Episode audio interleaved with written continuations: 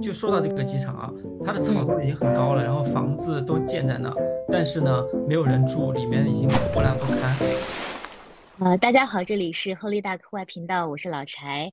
今天是二零二三年的啊冬天之前深秋的一个下午，啊，我们非常荣幸邀请了我的好朋友大董来跟大家聊一期关于美国飞行和他所热爱和熟悉的户外运动的内容。欢迎大董。Hello，Hello，柴姐。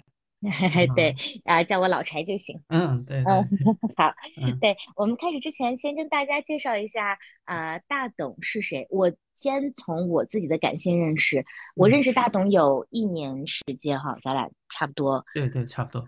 嗯，然后我在。嗯，大董的个人社交媒体账号上有像小红书啊，还有微博，看到过他的照片，是一个非常阳光的大男孩。就首先是一个呃很很好看的帅哥啊，然后我就看他的内容很有趣。如果大家。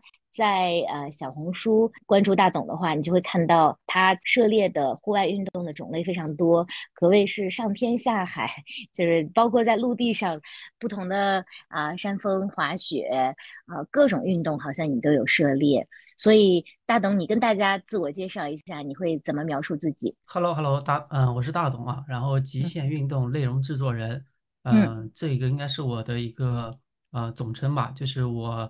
做极限运动、户外内容也有一个五年的时间了，然后拍拍摄跟创作，同时呢自己也会出镜，嗯，自己提出来的一个 slogan 叫做“轻极限最生活”，就是轻松的轻，然后最就是呃最好的生活，就是你当你接触到一项运动之后，你可能你的生活方式会有所改变，就是这是我的 slogan，嗯。对，然后呢，我是希望通过一些拍摄，把这些把这些户外运动能推广给更多喜欢跟热爱的这些年轻人。对，嗯嗯嗯，你为什么叫轻极限呢？因为我看到，呃，首先你自己玩的都是极限运动啊，那轻是如何去形容这个部分？就我觉得极限吧，它并不是说贵到遥不可及，或者说也并非玩命。就是轻量化的极限运，轻量化的一些运动，就比如说冲浪、潜水、风筝冲浪、户外登山，就包括前段时间火的那些飞盘呐，然后呃陆冲啊，这些都是呃当下最潮流的这种运动生活方式。就是它不仅是先锋时尚，也就是比较强身健体、调节自己的这种身心健康啊。最重要的其实就是你掌握了一项户外技能，至于就是当下的这种呃国情也好，还是生活方式也好，还是比较切合的。对，嗯嗯，所以你现在的主业是一个呃极限运动的纪录片的制作人，可以这这么说，是吧？呃，对，制呃这一方面也有，然后短视频什么的我都会去呈现跟拍摄。嗯，对，了解。嗯，那我们具体的内容可以在接下来再展开。在此之前，我想呃了解一下你自己，如果有三个形容词可以形容你的话，你你会用哪三个词？三个形容词啊？对呀，你是一个什么样的人呢？啊，阳光、开朗、自信。还真的是，对对，嗯，就是我一直传递的，其实都是这些比较相对来说正能量，然后积极，嗯，向上的一方面的东西呈现给大家。对，基本上也是这样子。对，嗯嗯，这是你自己对个人的啊感受。那假设我是你的一个多年的好友，你的朋友们一般会啊形容你的时候的关键词主要有哪些？其实也也离不开这几个几个词了，然后呢，大家就看到我就说，哎，你怎么又去这儿了？怎么又去那了？然后我好羡慕你的这个生活方式，你的这种态度，把你的爱好变成了你的工作。我就说，嗯，对你看到只是表象，但是其实 内在的还是需要你自己去去慢慢的去呃找到平衡吧。对，嗯嗯，对，就我跟大董。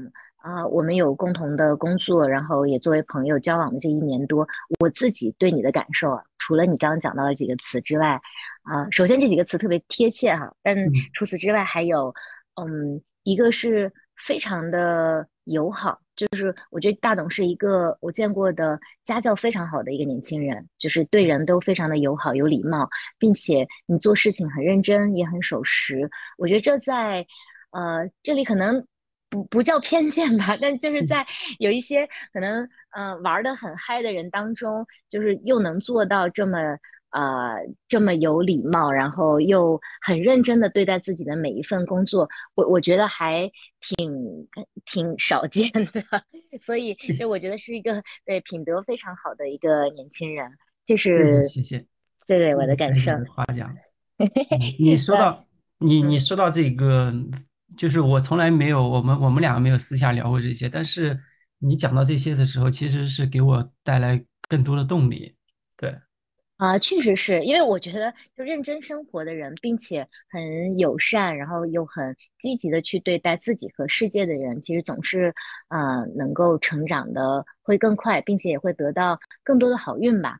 因为，对我就看到你这几年的发展，我也觉得你无论是在内容的制作上，还是说你可能呃遇到的一些职业的机会上，都让人觉得，嗯。还是很实至名归的，因为你真的很优秀，所以就像我们今天会聊到的，关于像一些比较呃特别的或者说比较稀少的一些啊运动内容的制作的机会，我觉得都还是挺，因为是你个人的努力和才华，所以得到了这些。好的，好的，谢谢彩姐的夸奖。所以你日常是在哪里生活呢？呃，我在北京比较多，因为之前呃做了一家公司嘛，然后是。也是跟极限运动相关的，然后因为疫情发展的这几年，然后就慢慢的退出了。退出了之后，就自己还是独立的待在北京。对，嗯，啊，你是哪里人？在哪里长大？呃，我是扬州人，然后对，然后江苏扬州，所以说就是呃有幸能接触到这些户外运动啊什么的，我还是觉得挺幸福的。至少在我们家那边是很少有这些东西的。对，嗯。啊，你这么一讲，好像就说得通了。因为呃，大董的外形也好，还是性格也好，其实还蛮江南，就有儒雅之气的。但是他就又跟你从事的这些运动，好像形成了一个很剧烈的反差。呃，对对对，对。所以你的，比如说小学同学啊，中学同学啊，他们玩户外运动的多吗？或者他怎么怎么看你？几乎几乎是没有的。就是在我这个，呃，就是我在。呃，上学之前的这个嗯环境当中，我对户外运动是没有任何认知的。嗯，对，我不知道什么叫潜水，我不知道什么叫做冲浪，我不知道什么叫做呃呃，就是现在火的登山、徒步啊什么这些我都一概不知。我只是一个上完学出来的一个小孩儿。对，啊，可能这几年这个网络的发展，新的一代。呃，小朋友们可能大家的信息会拉平的比较多，所以从小从事的呃体育运动可能会更呃多样化一些。但是对，就是在你那个年代，也许人们会有一些刻板印象，但是总觉得提到扬州是是一个天堂一样的地方，那人们好像更多的会联想起，比如说文学呀啊，然后对对对对商业呀，但是对可能对运动这部分，就像你的这个呃形外形一样，就是其实看着还是一个很。儒雅的一个 年轻人，对，所以也也还蛮有趣的。那你日常生活里面除了户外运动，还有什么喜欢的事情？就如果跟工作没有关系的时候，其实我我之前也说了嘛，我是把我的爱好当成了我的工作，就是其实这些都是呃我在呃工作的时候我才会去去玩的一些东西。但如果平时的话，我可能就自己待着，然后。嗯，去逛一逛，走一走，散散步啊什么的，平时几乎是这样子。然后，但是我大部分的时间都是在工作。我工作的时候，其实就是我的爱好。啊，对。嗯，那你自己觉得这是一种理想状态吗？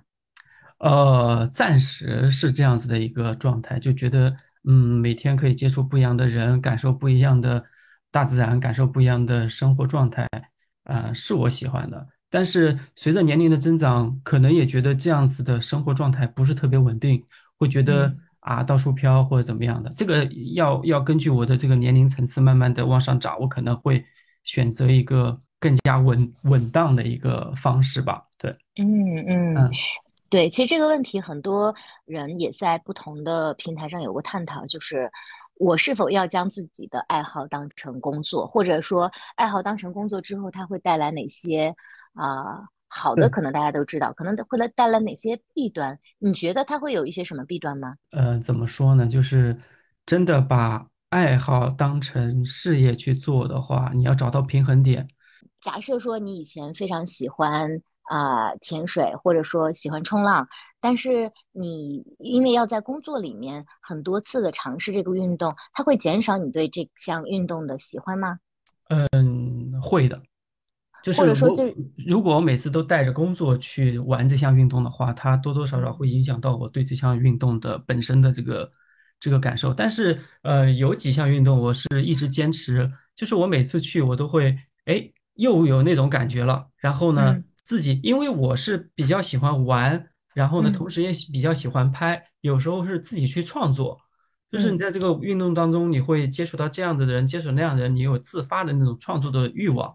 就嗯是这个是我比较喜欢的。但如果每次都是带着工作去的话，我就可能 多多少少还是有一些压力在的。嗯，完啊，全能理解。可能就是大家对这个运动本身还是充满着热爱，可是呢，你要带一个呃其他的，尤其是我觉得你的性格是很负责任的，你心里面老是要想着对要尽好的完成那个工作，对，可能就对运动的体验感就没有那么嗯多了。对，对，没有那么嗯纯粹了。对，是嗯的，嗯嗯，对，其实这个也是我们在户外行业，因为我这些年一直做跟户外相关的呃职业，包括嗯，有媒体，也包括有营销，会跟很多这个户外爱好爱好者打交道，是大家一直以来很难达到的。就像你说的那个平衡点，因为有时候大家觉得好像爱好可以当做职业去试一试，可是呢。嗯，好像就没有那么尽情的可以体验这个运动或者这种生活方式带给他的乐趣。我觉得这个也是所有人可能都在探索的一个事情吧。对对对，对，就是嗯找到一个平衡吧，让自己达到一个最舒适的状态，这个真的，嗯，很重要。有的人就是工作压力很大，但是工作嗯完之后他就特别憧憬，哎，我要去，嗯、周末了，我要去爬个山、徒个步，然后把自己的压力给释放了，就是呃这样子不断的去迭代自己。然后而嗯而我呢，就其实一直是在工作当中去迭代自己。哦啊，对。所以，说，为什么说我说我不工作的时候，我喜欢自己一个人去去逛一逛，去走一走，然后去溜达溜达，然后让自己嗯处于一个独处的状态。对，嗯嗯，嗯嗯嗯你的 slogan 里面有两句嘛，后半嗯句“最生活”是呃怎么理解呢？因为我看到你这两年的呃足迹其实遍布了全球不同的地方，那在这种呃工作之余，你的生活，你的感受是什么样的？嗯，最生活嘛，就是嗯嗯，当你接触到一项运动之后，其实你会呃通过这项运动认识很多人，而结交不嗯同的朋友，然后这些朋友呢又能给你带来不一样的生活体验，这个其实嗯就是呃我说的这种最生活啊，就是人与人之间的这种交际，并不是说呃呃我们在生活当中除了工作，然后就嗯是城市当中的这些。呃，我没事去唱个歌，或者是没事儿打打牌，或者是怎么样的，你完全是嗯可以把你的这些精力投入到某一项运动当中。如果，嗯对吧，你的你的时间精力不多，那我就在城市周边去找一些运动。如果你的时间跟你的金钱足够充裕的话，你可以找一项你特别热爱的户外运动。通过这项运动，你会得到不一样的生活状态，你的感受也会不一样，你所体验嗯的这种呃人，你体验的这种自然都会不一样。这个就是我所说的这种醉啊，太棒了，啊，嗯，那说嗯。完这些，我正题来喽。作为可以，一个对户外啊、电台嘛，所以我嗯，你先跟大家介绍一下，你都从事哪些户外运动，然后你最喜欢什么？哦，嗯，我从事的还真的比较多，玩的比较杂啊，就是冲嗯。浪、潜水、风筝冲浪，然后自由潜、滑翔伞，就是海陆空基本上也都涉及到了啊。嗯嗯，对，对，我看嗯你也喜欢滑雪，嗯，对对对，嗯也喜欢滑雪，海陆空这几项基本上也都涉及到。冬天的话，就是也会去滑滑雪啊什么的啊。嗯，那嗯。这几年你都去过大概哪些地方？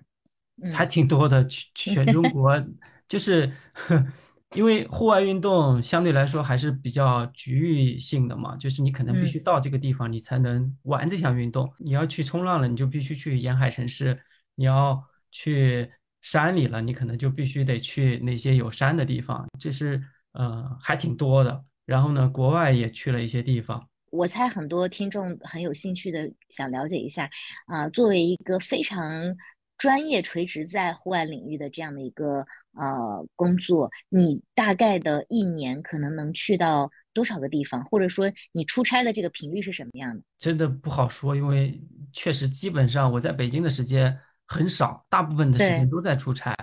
嗯对，就是有项目了，有拍摄了，我可能就会嗯、呃出去，然后一一阵子，然后会连续着有各种各样，因为现在互联网比较发达，很多博主嗯其实也是这种状态，就嗯是呃有这个业务了，然后就去这个城市，有那个业务就去那个城市，其实频嗯率还是很高的。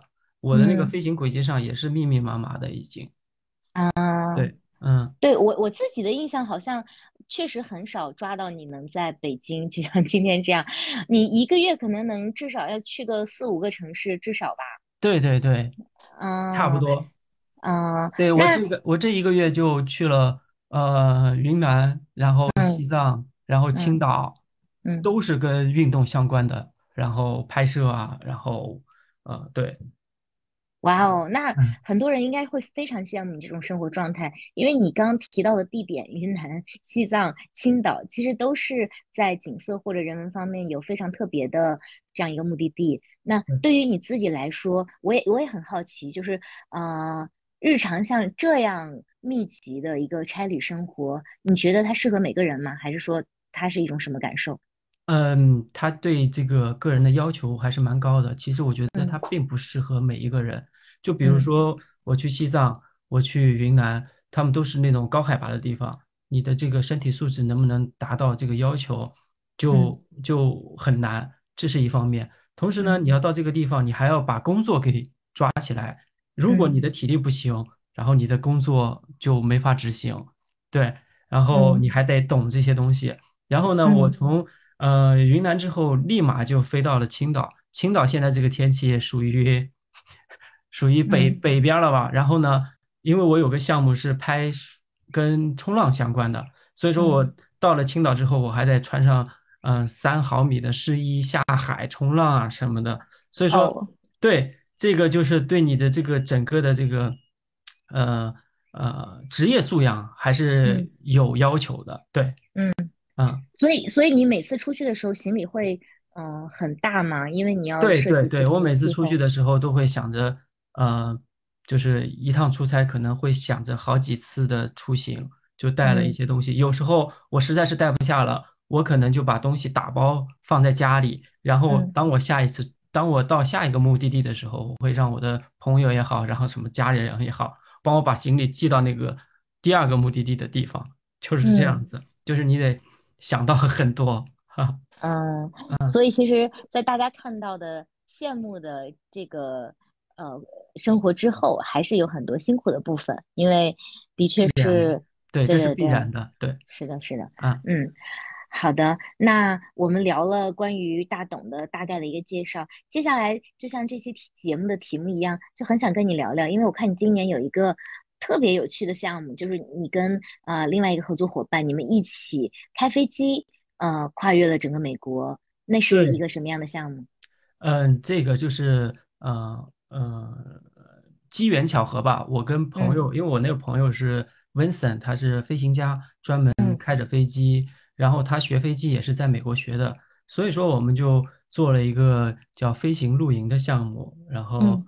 嗯，就是开着飞机去露营，然后呢，嗯。这个地点呢是在美国，我们花了十五天的一个时间，从美国的东海岸，然后一嗯。直飞到了西海岸，又从西海岸，然后回到了东海岸。对，是这样子的一个飞行露营项目啊。哦，其实你们是算是跨了两遍，对，是先跨跨过整个美国，从东到西，然后又又回去了，是吧？对，我们是从嗯东海岸，然后嗯往下飞嘛，就是向向啊北下南，往南啊飞，然后转一圈，回去到西海岸，然后又从西海岸从北边儿又上去转一哦圈，然后我们是属于环飞嘛，然后这次的就是主题也叫志在青云，环飞美国，对。哦，所以其实你们并没有走回头路，这只没有走回是一个头路，没有走回头，是一个哦圈，而是就是美国境内的一个小圈嗯。圈。对，啊，嗯，是什么什么原因？呃，让你们俩突发奇想，想要去做这个项目呢？呃，是这样子的。其实我们看到，呃，我们看到国内现在其实露营这几年因为这个呃疫情的影响，然后其实是蒸蒸日上的一个井喷式的一个发展。然嗯后呢，嗯，其实呃露营这个东西在国外也是呃算是一个其实很正常的生活方式了。然后呢，嗯我们就是因为 Vincent 是开着飞机到处飞的人，然后他自己也写了一个北极日记啊什么的，所以说对于飞飞行来说，是对他来说是一个比较简单的一件事情。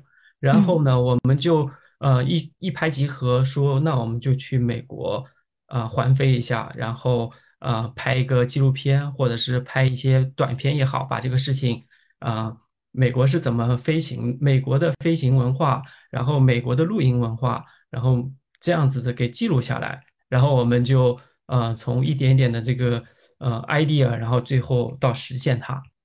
对，啊，从你嗯。们有这个想法到筹备，然后一直到成型，大概花了多久？嗯，其实想法是呃早就有了，然后但筹嗯备的话，我们大概花了一个多月的时间，其实都没有，然后比较嗯匆忙的。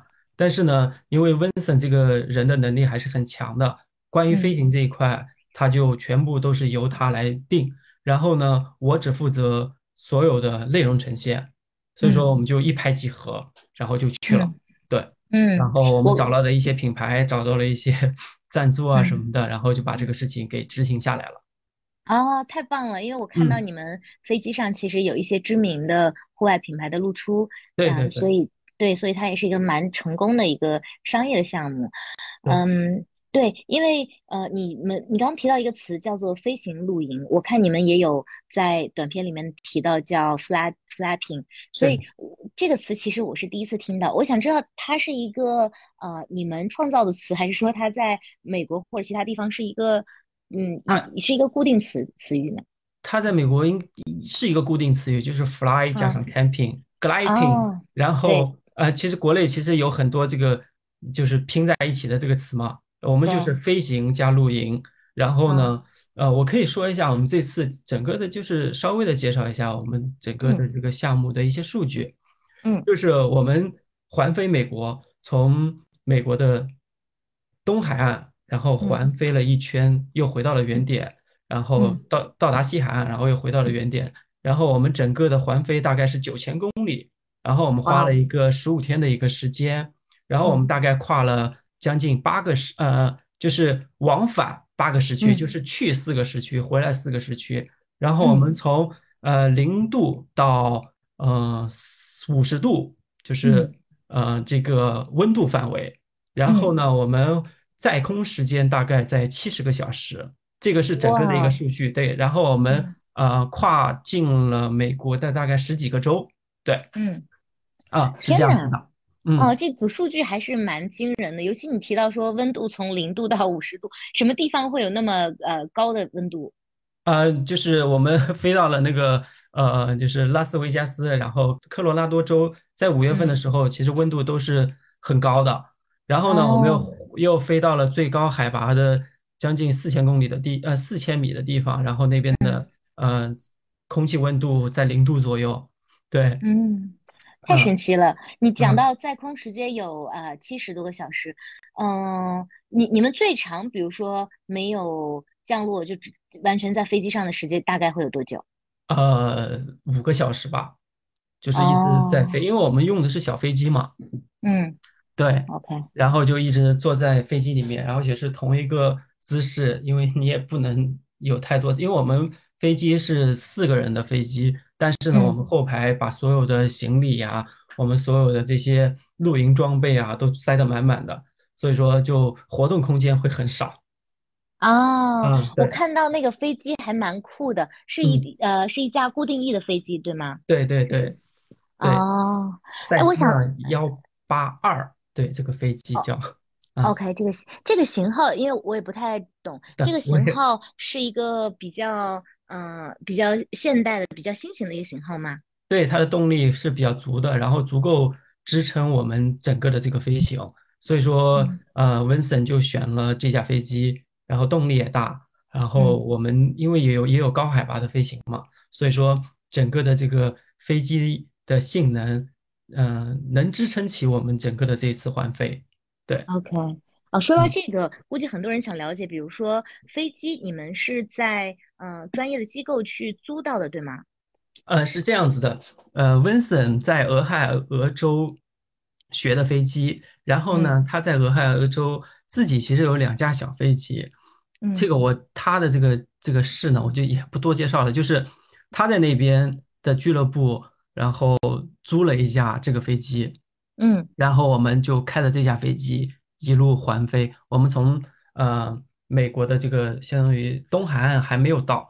因为我们到东海岸的话，从俄亥俄到东海岸也要飞差不多三个小时的时间，所以说我们嗯不算是准确的从东海岸出发，而是稍微的靠西一点点这个地嗯方啊，这是我们的出发点。因为他的俱乐部也好，然后他的整个的这个学的这个呃飞行驾驶也好，都是从这里开始的嗯，啊啊，明白。啊，那如果是一个普通人，他就是想去租一架飞机，我们先不考虑经济的呃问题，那美国是一个什么样的政策？它是需要他一定有那个驾驶当对呀，这个本国的驾驶执照，对吧？对呀，一定是的，他本来也是在美国学的嘛，啊嗯，对，，OK，嗯嗯，因为之前我们合作过一些项目，在国内，就是其实咱们中国也有一些呃固定翼飞机以及直升机的租嗯赁的项目，但是嗯、呃它就比较小众，而且可能很嗯。多，对，对，相当小众，因为国情不一样，呃，国嗯内的这个空域管制啊什么的还是很严的。我们之前也有策划过，想从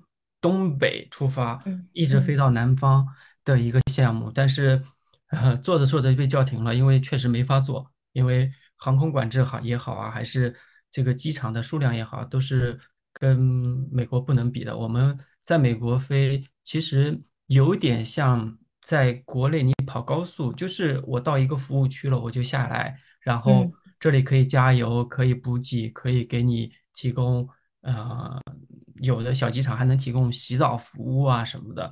所以说，嗯就是，呃呃，美国的这个基础建设还是相对来说比较完善的，他们的这个航空啊，整个的这个发展，所以嗯说就就不一样，然后他们的空域管制也跟我们的也不一样，对，所以说嗯。在美国去执行这项任务还是比较相对来说顺利一点的啊，明白，所以嗯，是政策和基建其实都还是不太一样。对对对。嗯，对，所以在美国那边，你们的航路也是需要提前申请的吗？啊，对，提前告知就行了。然后我们飞到哪里，其实只是跟塔台说一下我们要降落了，然后他会给你专门的，就是给你让出航线上让你停，不论是大机场还是小机场，是这样子的一个情况。就是，呃，我记得温森跟我说过一下，就是我到你这儿了，我只是通知你我来了，嗯，并不是说我要提前的要这个那个的啊。啊，这跟我想象的完全不一样。对我以，为要提前半个月、一个月打报告，说啊，我没有没，有没有，就只是因哦，为我们在整个的这个飞行过程，我我我在我们在呃计划的时候就说啊、我们要经过哪些地方，然后能让它嗯变成一个圆。然后温森一直跟我说，嗯、我们要根据天气的原因，因为我我随时都要调整航线，我可能因嗯为这边天气不 OK 了，我我可能就来不了这个地方，所以说我就要嗯。改到其他地方。我说这个都可以随时吗？他说呃，对，我要根据天气的情况去怎么去飞，是这样子的，并不是说，呃，我要整个的一个飞行路线规划好才行啊。啊，啊，那这个跟国内也不一样，而且，呃，的确可能这一点会非常吸引飞行的爱好者，因为你的自主性和自由度当然就会有一个很大的，对，质的提，升应该是这是的，是么说的，啊是的，是是的，啊，是的，哦，好嗯。酷，嗯，然后还有一些细节我也想呃请教，就比如说这固定翼飞机它的乘坐感受，你觉得跟我们日常坐民航会有多大的区别？呃，区别太大了。嗯对，因为嗯小飞机嘛，然后它的嗯噪音会比较大，而且它密封性并不是那么好。然后呢，然后乘坐感受，我刚刚不是也说了吗？我们的嗯后座基本上被塞得满满当当的，所以说你的空间范围就会很小。嗯对，所以说其实做的感受，你除了眼睛会觉得视野会很好，看的东西会比较多，但嗯。但是你长时间坐着的话，你会很难受，因为你保持一个动作，呃，一直不动的话，嗯，嗯也能想象得到，你你如果坐民航的话，你还可以起来动一动啊，走一走啊什么的，但坐小飞机是不可以的。如果真的你，嗯嗯，在这个之前，你得把你的这个身体给清空，就是嗯 要不然你只能在飞机上可能急的话，拿着瓶子 去上厕所啊啊什么的，对，就只能是这样子啊。啊，本来这个问题我也想了解。我之前是有对在国内试过一次呃固定翼的试驾，但是因，为只有半个小时，对，时间短嘛，嗯，对，你还兴奋都来不及呢。你其实没有遇到过，比如说我们日常会考虑到的，像呃去洗手间的问题啊，或者说我想稍微活动一下，你你其实活动也没有办法活动了，对吧？你就固定在那里了啊对，固啊。定翼嘛，固定你的人，啊，你这个梗倒蛮冷的。对，其实 对，其嗯实嗯，就是我们在这个之前都会把自己的身体给清空嘛，因为嗯在后面的时候，因为我们是从北边飞，北边飞的话，就是呃后半段程从西边到东边的时候，我们是从北边去飞的。然后呢，有很多航线，因为我们要赶时间，很多嗯航程我们都是飞到三四个小时、四五个小时这样子的一个时间。嗯所以说，在这个之前，Vincent 就会跟我说：“你赶紧去上厕所啊。”然后我们在飞机上就要飞好几个小时，什么什么嗯的，然后嗯。就没办法。我说：“啊，好好好好好。”其实是这样子，对哇，太刺激了！但听下来还是蛮令人向往的，就是它是一个可能日常不太能体会得到的一个感对受。对，我也嗯是觉得这也是一个人生经验、人生经历吧。我觉得是，嗯呃，感受一下，用飞行的视角去丈量美国，嗯对，然后嗯，去看美国也是一个很不错的一个经历，因为确实也也有人对开着车自驾美国的，对，但是不嗯，一样啊，对。那嗯，你刚提到说看美国，你们的飞行高度大概和民航的那些飞机相比是呃同样的是在的低的，能不是的，哦。对，就是哦。有时候呃我们基本上都是在嗯三千四千英尺的地哦，方，对，三四千英尺，而且就是相当于一千多、两千多的一个地方飞行，就是高度在飞行。所以其实你们是不太会在飞行当中碰到那些那些大飞机的，对吧？呃，有一次落那个呃大机场的时候，嗯呃然后因为呃你落之前要跟塔台去报备嘛，然后大嗯大机场会给你会给你排你什么时候落啊什么什么的，然后我们就嗯。看到有一架民航飞机就在我们的下面飞行，就在飞机里面看到飞机。啊，对，因为好酷啊！因为因为我们要飞的时候，其实是因为呃你要排队嘛，所以说你就嗯在上空不断的盘旋。然后呢，大飞机落下来之后，然后塔台会让你去落，你落的时候你落下来，正好就在那个时间也能看到那个，对，就是这样子的一个过程看到的大飞机。嗯，哦，太有趣了。对，呃，还有一些细节，我看你在小红书关于嗯这次的飞行当中有提过，就是路上的饮食和住宿，你们都是怎么解决的？因为我记得有一次有一有一期视频，我觉得好好玩。你们原本是要去一个岛上的，但你俩都说哇，那个岛上的住宿和打车都超贵无比，所以你们就从那个岛上去停留了一下，然后就出来，然后住在啊、呃另外一个大城市。然后我就觉得，哎，这是怎么规划的？还能这么随心所欲吗？以及你们的这个食宿和这个原则都是什么样的？呃，是这样子的，就是我们这个叫飞行露营嘛，呃，嗯露营的话肯定就只能在机场里面去露营了。就嗯是呃嗯，因为其实飞行露营在美国也就是刚刚兴起的一个一个一个项目，就是疫嗯。情的时候，嗯、机场为了呃招一些呃玩家啊或者怎么样的，他就会让你在机场里面进行一些露营，然后呢，其实是这样子兴起的一项运动，所以嗯。说大部分的呃时间我们是在机场内部去露营的。然后呢，如果是天气不允许，或者是要补给了，我们就会把飞机停在机场，然后，呃，他们会给我们提供机组车，然后我们开着车去城里面去找一个地方住，基本上是这样子。我们大概是有一半的时间是在啊露营，一半的时间是嗯，可能三分之一的时间是在呃酒店住的，因为确实也需要洗澡啊，也需要也需要这个这个呃补给，对，嗯。啊。哦，你又 给我打开了一个新的呃世界，就是机场露营是一个什么样的场景啊？那会很吵吗？还是说美国的机场都有固定的露营地？有的机场是有专门的露营地，嗯，美国的机场跟国内比就完全不是一个概念了。嗯，美国的机场有几万个，嗯，三万个还是四万个？但国内的机场可能只有几千个或者是几百个。这个这个不是一个量级的，他们有大型的机场，也有小型的机场，也有私人的机场。我们有一次露营就在私人的机场里面，那里面一个人都没有。然后呢，只有偶尔会有一架飞机落下来，然后呢，那个人是在是在考考考执照，所以说他落了一下。而且那个机场的草都已经长得很高了。然后呢，就是。呃，我就说一个比较比较神，其实我们就是就说到这个机场啊，它的草都已经很高了，然后房子都建在那，但是呢，没有人住，里面已经破烂不堪。然后因为机场有信息嘛，温森就给他发了一个信息，打了个电话说我们可不可以落你的机场，然后人家就很很开心的，就是你随便落吧。然后我们就在那边落下来之后扎营，然后住了一晚，第二天然后就又飞走了。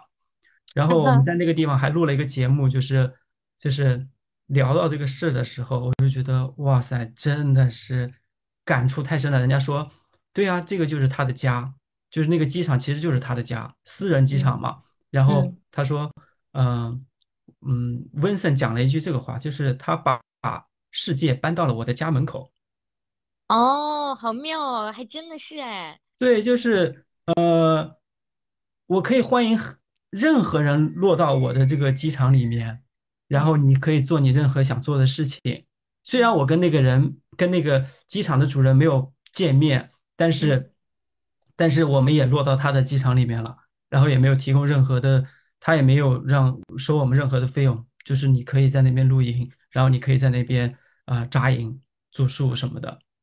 哦，他的人生态度好棒哦。对呀，就是。对，非常开放。然后，但是因为它提供的这个基础设施建设又又很稀缺，所以真的是可能各种飞行的人都会去他那里去做客。对，对，就是呃，他讲的温森讲的就就是我可以去看世界，我也可以把世界搬到我家门口。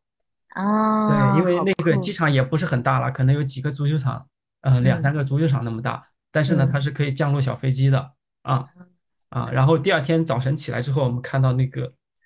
那个呃，草地上雾气腾腾，然后有鸟叫，然后有各种各样的这个小动物啊什么的，我就觉得哇，就是虽然那是一个没有人在维护的机场，但是很神奇。嗯嗯，你说没有人维护是完全没有人吗？啊，完全没有人。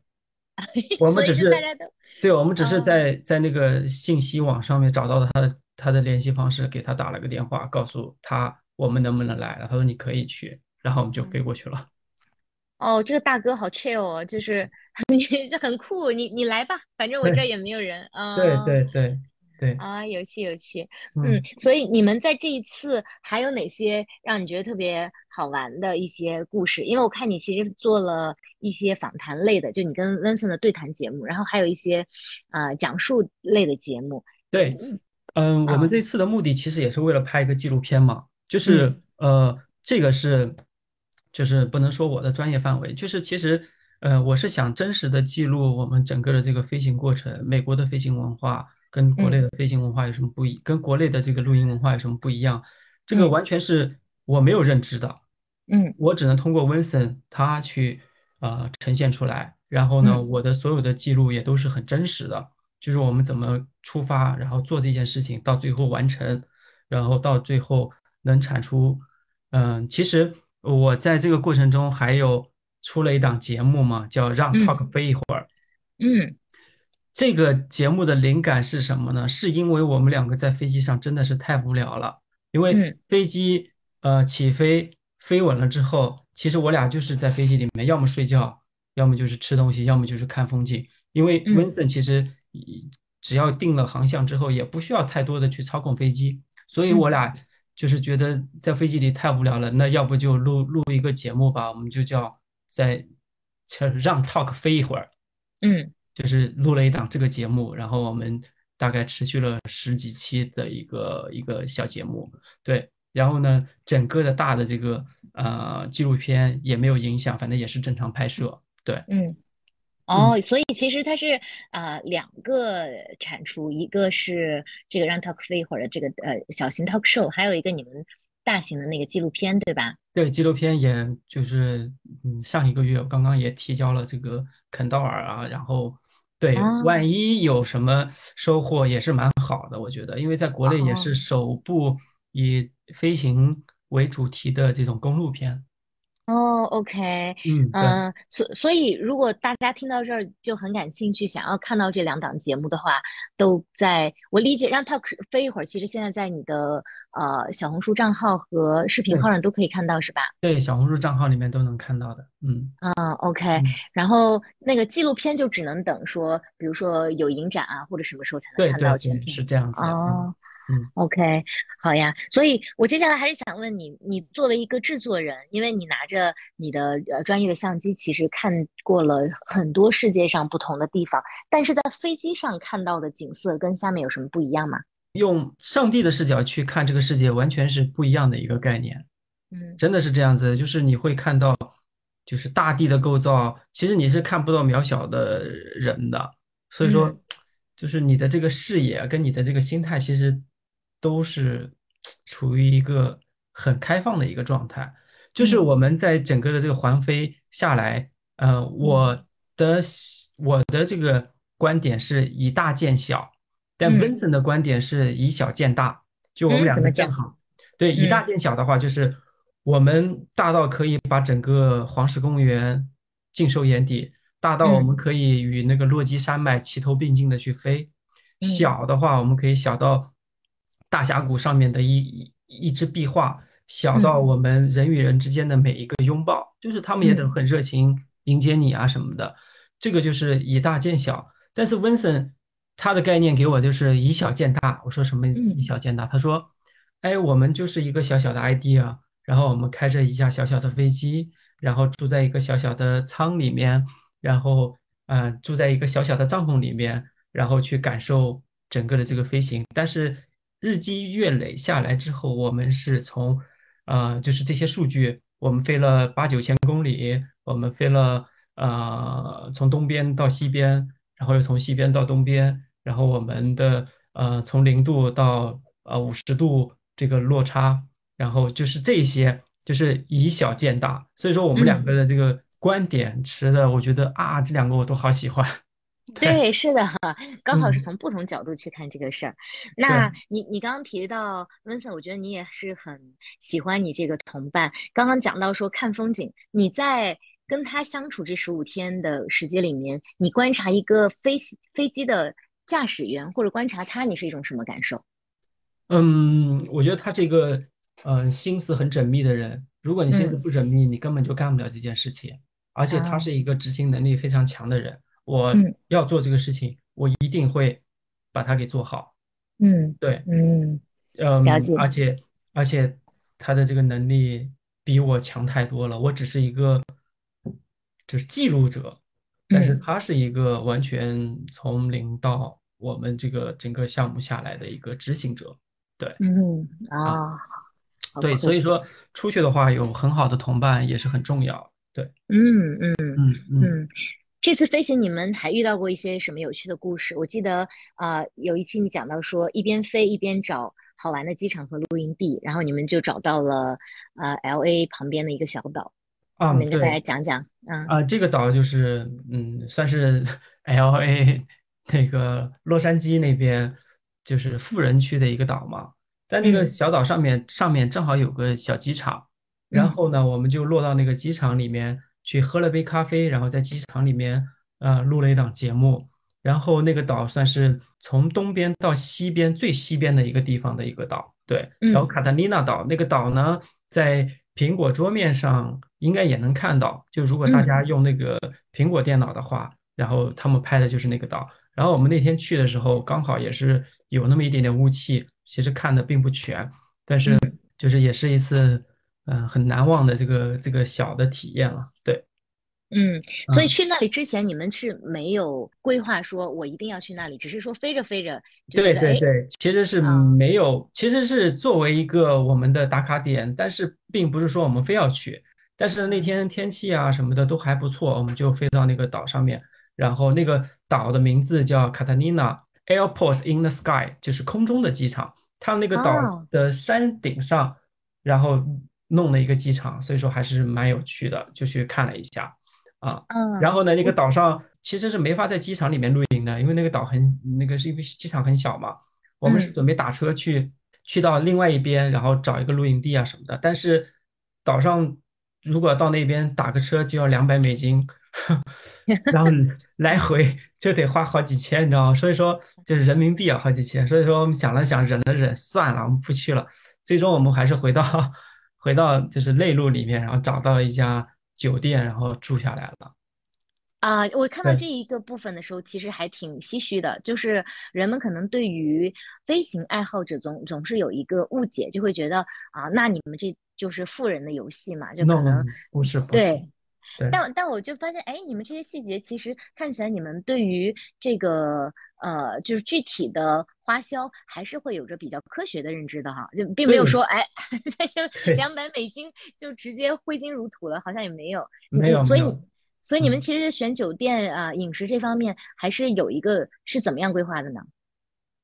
其实我们就是呃，因为我们飞的机场都是小机场，小机嗯场的话就是小的城市，小的城嗯市呢，它的价格就会很低，它有的时啊候会收你一个二三十美金的这个停机费嗯啊，对，其实这个费用我们是能承担的，对，啊，我没想到这么低啊，二三十美金啊！嗯，对。然后呢，哦其实机场的这个基础建设，因为你会，因为你落在那了，你就肯定会加油啊什么的，对吧？就是，会有消费。呃，Vincent 是这么跟我说的，机场都提供叫机组车的一个服务，就嗯是你机飞机停到这里了，然后呢，我们机场就会给你提供方便你出行的车，嗯就是这个车呢，呃，有的收费，有的不收费。就嗯不收费的，就是嗯，你象征性的给个二三十美金的这个小费，然后嗯也行。但是我们就是反正就是每停到一个机场里面，他会都会提供一个叫做免费服务的机组车。你开的这个车，你可以去任何地方，你可以因为因为你要想机场肯定是在郊区，所以嗯说你就必须开着车去市区里面买东西，然后去做一些就是你要解决的事情啊什么的。所以说嗯它这个车就是方便你个人的，要不然你开的飞机落在这个地方，你还得去打车，还得怎么样怎么样的，会很麻烦。所以说平时他们都会准备一个这个车，所以说这个还是比较方便的。然后呢，我们基本上都会找小的机场，找偏的地方住下来，然后嗯。对，是这样子的一个省钱模式啊。对，嗯，所嗯。以我不知道你们有没有碰到过其他的，呃，跟你们一样的同好，或者说是听温森提过，大家其实对于消费的观念也都不是人们偏见中的那么豪奢，是吧？嗯，并不是，可能有豪奢的那一部分人群，但我们不是，我们就是精打细算型的。啊，太棒了！这嗯也会给很多普通人信心，觉得哎，我好像也可以试试。因为你刚刚提到那个停车费、停机费，哈，比我嗯，想象的要经济的多。就几十美金的话，我觉得其实还是可以负担得起的。这对就是对啊。对对，但有的大机场可能就不是这个价了，但是我我也不是特别清楚了。嗯，啊，明对，白。嗯，哦，我看你们还去过一个呃机场，很有趣，叫嗯，我看你你们把它形容成飞机坟场，说是也哦，有中国的很多飞机停留在那里，是吗？对对对，那个呢是叫莫哈维，呃，加利福尼亚州的航天航空港。然后呢，嗯这里其实是一个，嗯，就是民用的航空测试中心。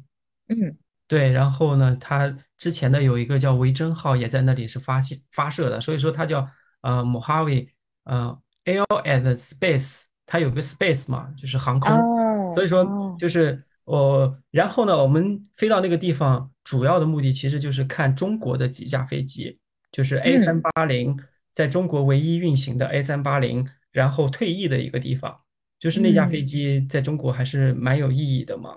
然后大家如果有兴趣的话，可以去搜一下，叫 A 三八零。然后它最终退役，就是也就是疫情的时候退役了之后，然后放在了那个就是莫哈维这个机场里面，因为那个里面全部都是退役的飞机。然后我们专门去打卡看了看那架那几架飞机，五架飞机，对，然后就是道个别啊，还是就是反正很感兴趣，就就去去了啊。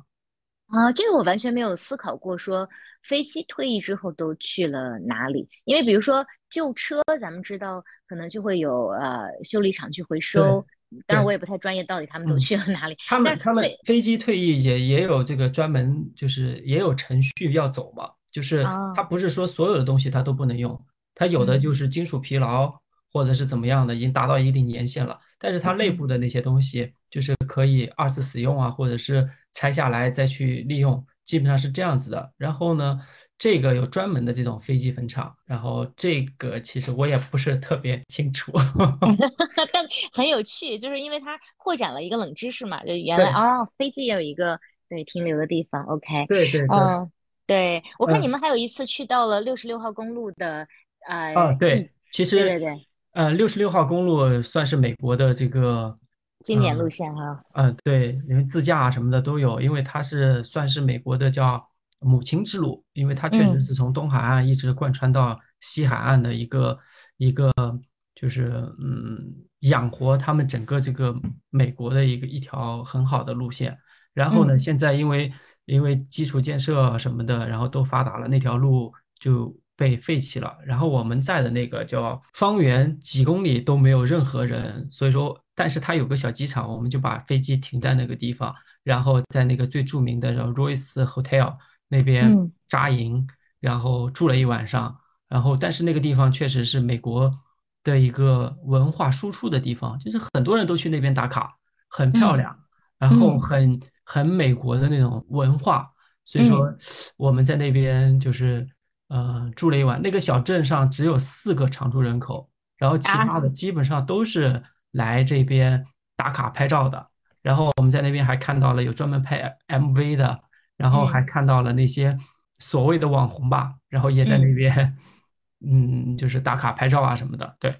嗯，哎呦，太，好玩了。住了一晚，就是挺遭罪的，因为太热了，那个地方就是我嗯们最热的地方啊。哦对，六十六号公路那条线，然后我们整个下来，就是因为你在那边露营，白天温度已经达到嗯五十四十多度了，然后嗯地表温度就已经不知道是将近五十度吧。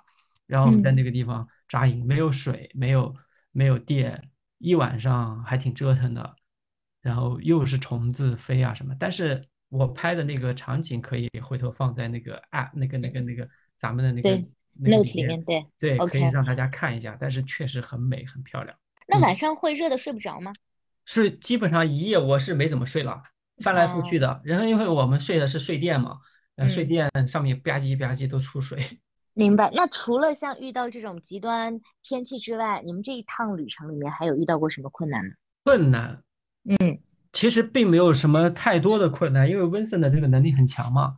唯一的嗯困难其实就是我们要根据天气不断的去调整我们的飞行路线，然后嗯最终让它看起来是一个圆嘛，因为我们这次叫环飞美国，就是嗯让它看起来是一个圆，然后我们不断的去根据天气，然后去调整，最终其实还是嗯蛮有意思的。我们确实也感受了很多美国的这种文化。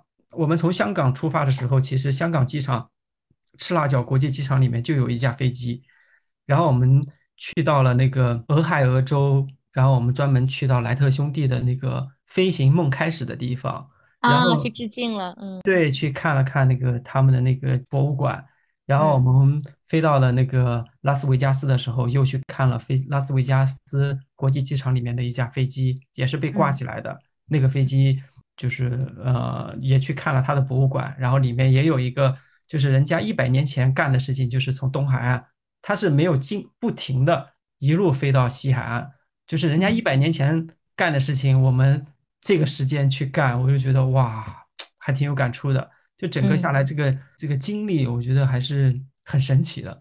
嗯，听起来就 觉得还挺挺令人向往的。啊对，嗯对，呃，所以如果大家对这趟旅行呃有更多的兴趣或者啊、呃问题的话，我觉得大家都可以在嗯大董的小红书账号上去留言，然后他会给大家更多的信息。嗯，对，然后聊完美国的这次很传奇的飞行啊，我还想跟你聊聊你日常做的这个户外运动的内容制作。嗯。嗯，对，其实最开始你是为什么想做这件事情呢？也没有了，就是其实很顺其自然的事情。因为我之前做公司的时候，呃，我嗯那家公司叫极限之路，我们就觉得户外运动一定是大的方向，但可能嗯过早的去呃去去接触了。短视频其实也很少，没有这些文嗯化普及啊什么的。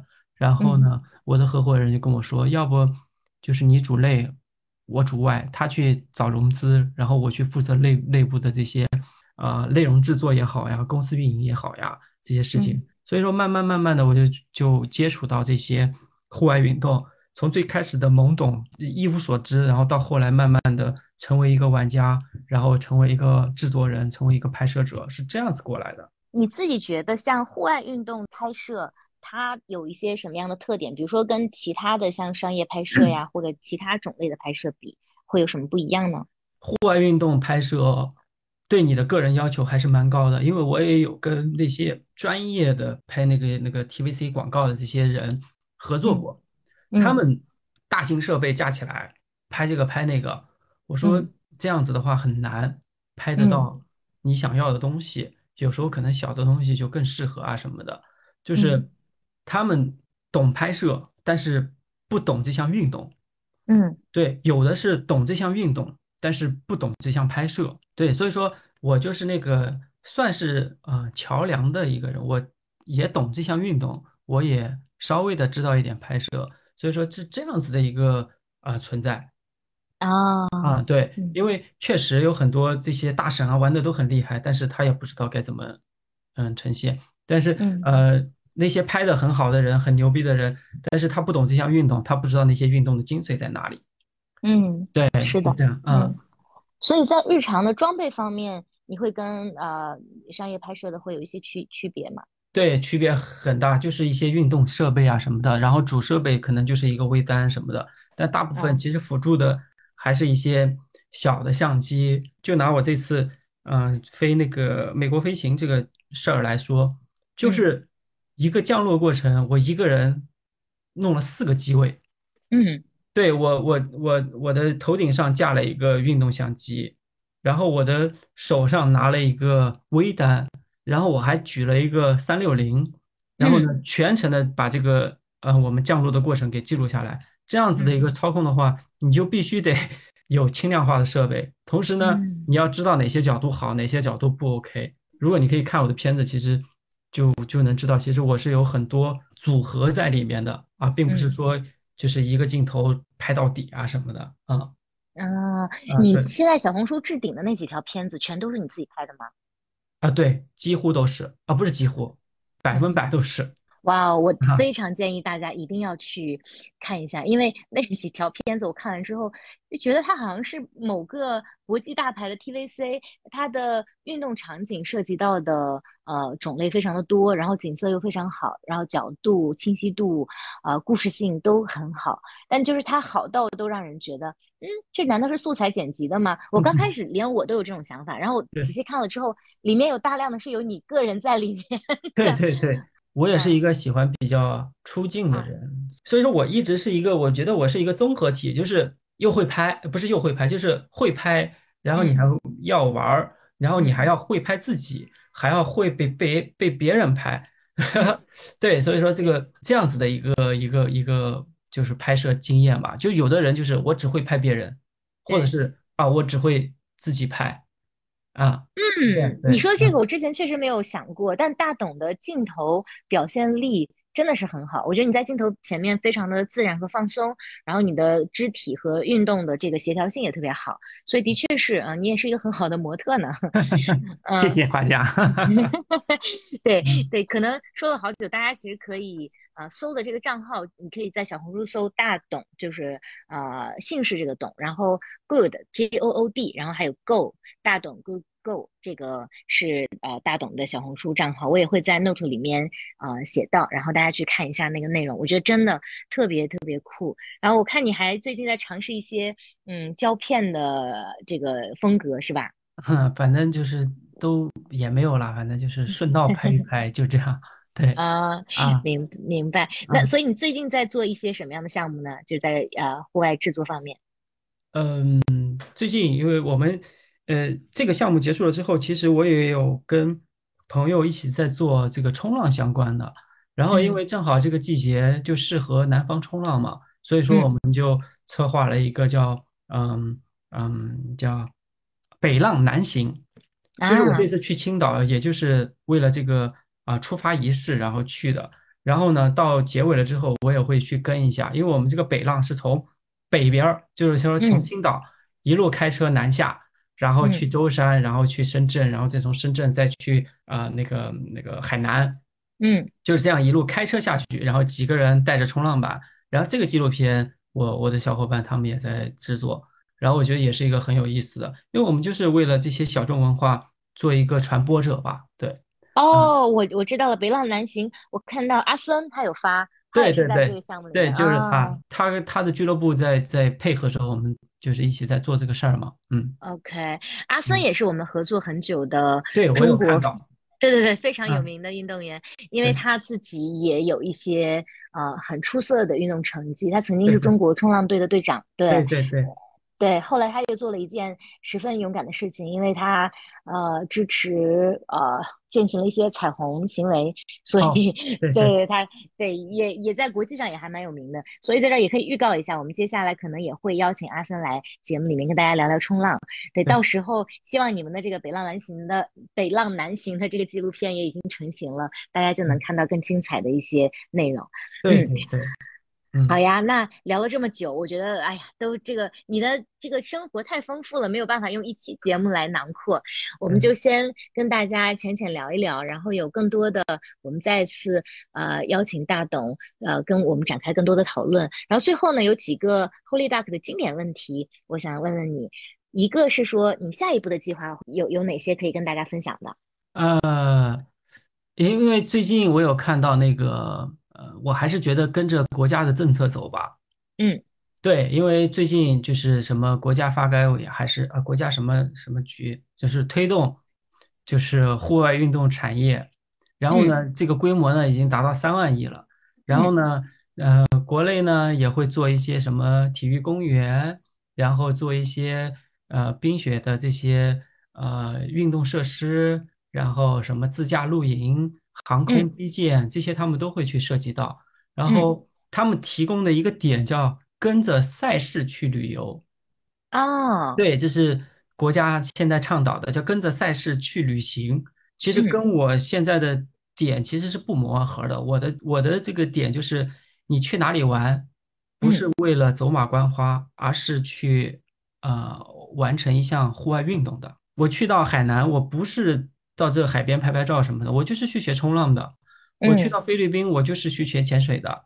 我去到某一个地方是为了完成一项运动，嗯，而去的啊。然后呢，然后国家倡导的是跟着赛事去旅行，那肯定就是对吧？赛事在哪里？那肯定就是呃这些赛事，户外运动也好还是怎么样的，它一定会形成一个呃旅行的一个呃行为。所以说，我就觉得是不谋而合的，就是跟着。大的环境走吧，说的有点大，但是我觉得就跟着政策走是没什么问题的啊。嗯嗯，果然是有江南人的这个商业头脑。那没有啦，就是我还是一个本本分分的一个 对爱好者和对对对职业从业者。OK，呃，下一个问题叫嗯，最近几年对世界的认知有没有一些什么剧烈的变化？啊，我觉得每个人应该都有吧，在这个过程中。对吧？大家经历了那么多，就是呃，我之前一直倡导的叫轻极限最生活。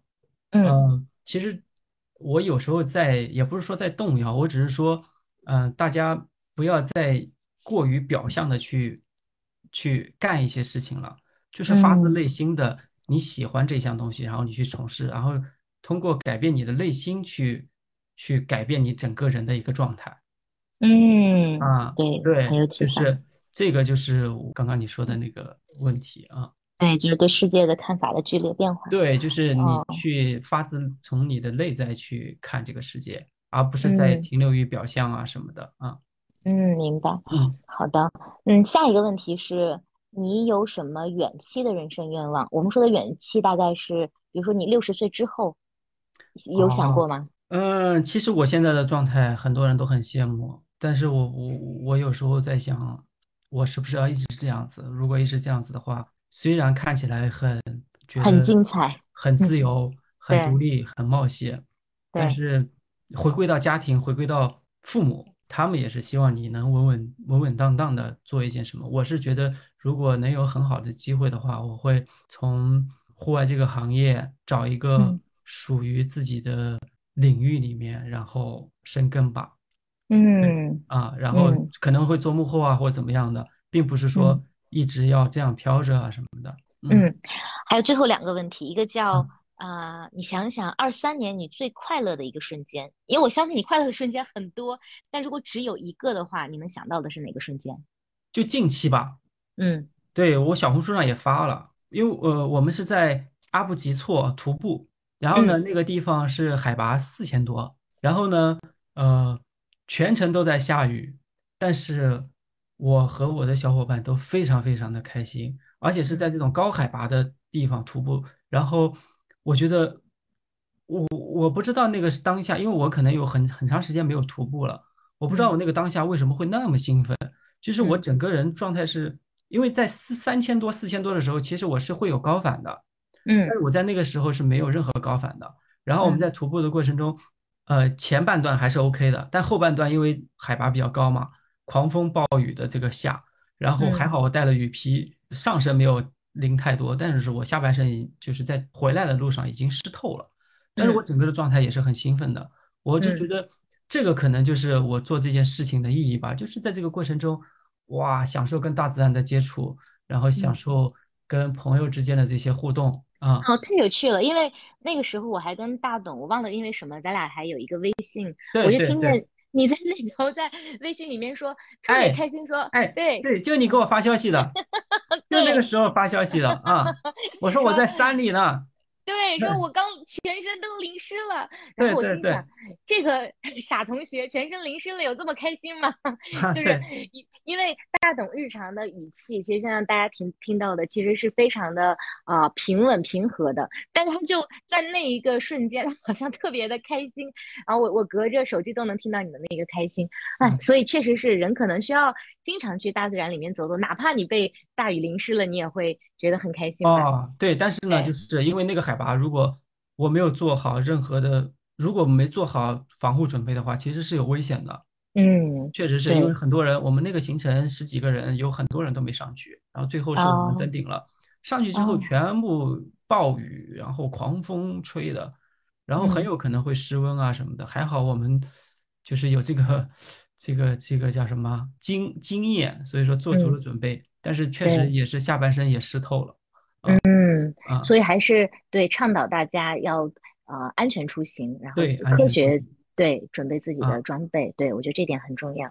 嗯，好，最后是一个给到听众的福利问题，就我们每个嘉宾会推荐一项运动和一个旅行目的地，即便你去了那么多啊，就只如果只推荐一项运动和一个旅行目的地的话，你会推荐什么？冲浪。嗯，为什么？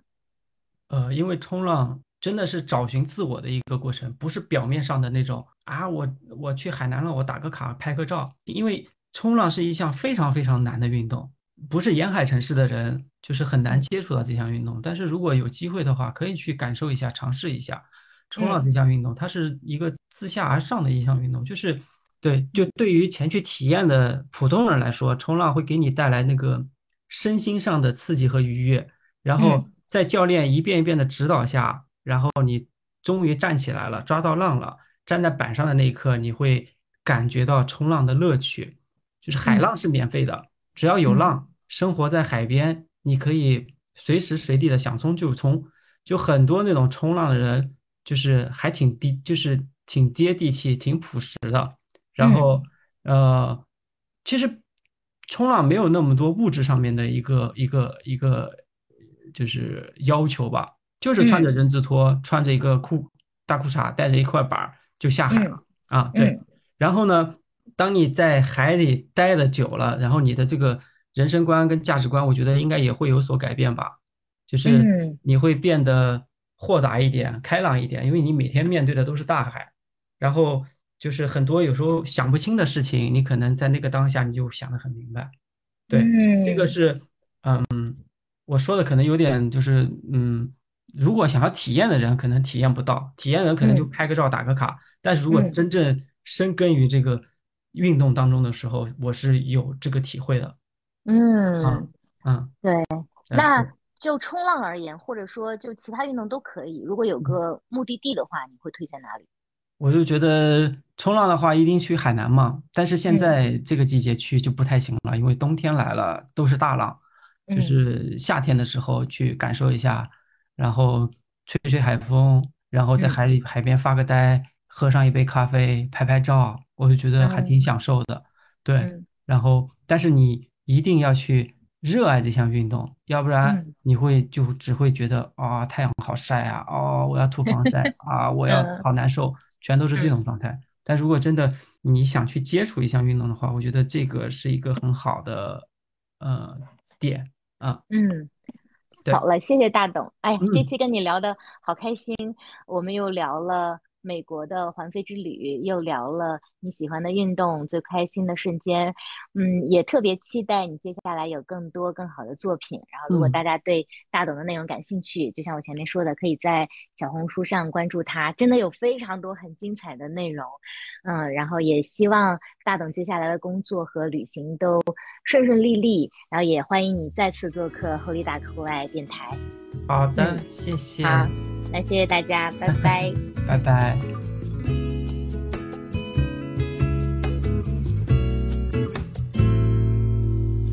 Tu as vu tant de paysages, admiré tant